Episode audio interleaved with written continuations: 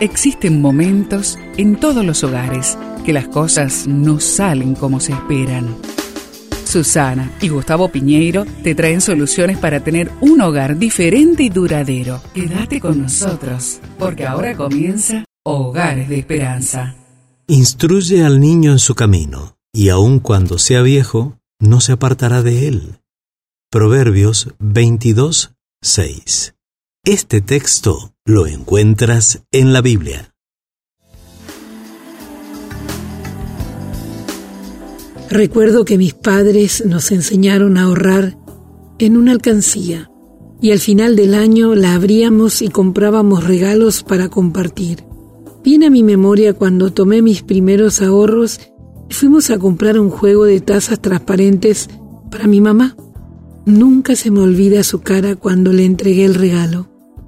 Luego mis padres nos enseñaron que era importante abrir una cuenta de ahorros en el banco para que el dinero estuviera más seguro y ganara intereses.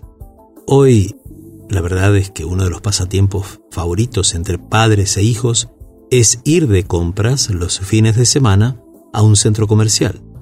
¿Qué mensaje estamos enviando a nuestros hijos con esa rutina? ¿Cómo pasaban tú y tus padres el tiempo libre antes? ¿Cuál de los dos modelos requiere más dinero para compartir? Esos principios marcaron mi vida. Si mi papá y mi mamá ayudaron a los más humildes, eso marcaron profundamente en la vida no solamente mía, sino de mis hermanos.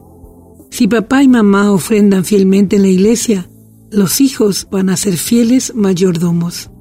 Con razón, Proverbios 22.6 dice, Instruye al niño en su camino, y aún, cuando sea viejo, no se apartará de él. Debemos enseñar intencionalmente a los hijos el valor del trabajo y el esfuerzo, el valor de la honestidad, la importancia de planear y decidir en conjunto.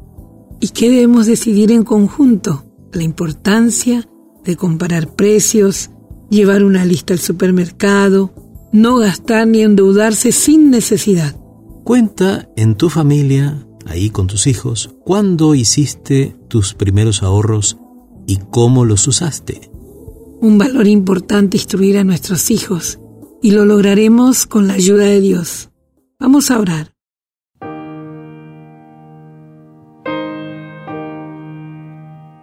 Bendito Padre, Ayúdanos a ser buen ejemplo en las finanzas para nuestros hijos y a heredarles principios de mayordomía. Y te lo pedimos juntos en el nombre de Jesús. Amén. Amén.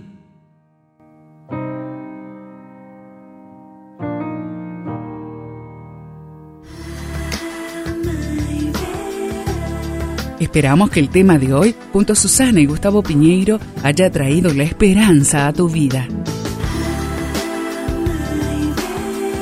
Si deseas ampliar este tema, seguí al Dr. Gustavo Piñeiro en Facebook y Twitter.